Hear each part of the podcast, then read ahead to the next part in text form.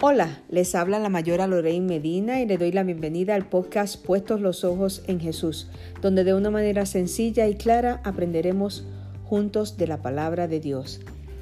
Y hoy vamos al libro de Lucas en el capítulo 18 a hablar de un joven rico.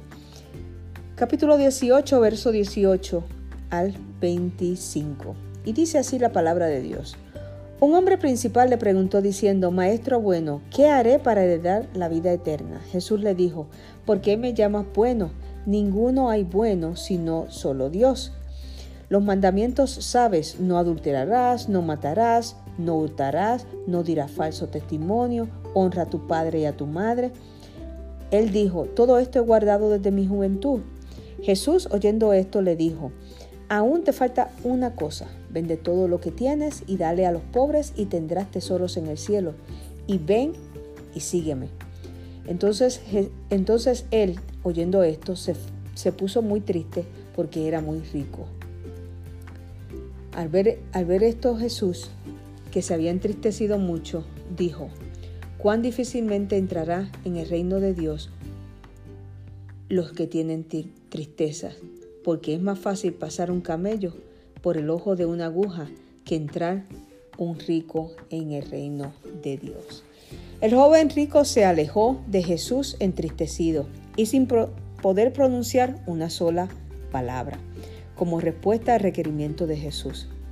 No tenía ninguna duda acerca de lo que Jesús había dicho, pero le produjo una enorme tristeza y le dejó sin palabra. ¿Te has sentido tú del mismo modo en alguna ocasión?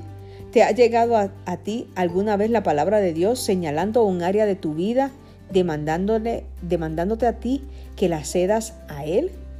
Quizás has apuntado a ciertas cualidades personales, deseos e intereses, o quizás a relaciones de tu vida y mente.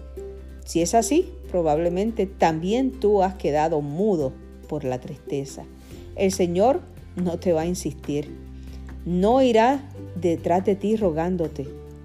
Pero cada vez que te encuentres en el lugar que Él designó, repetirás sencillamente sus palabras diciendo, si de veras lo deseas, estas son las condiciones.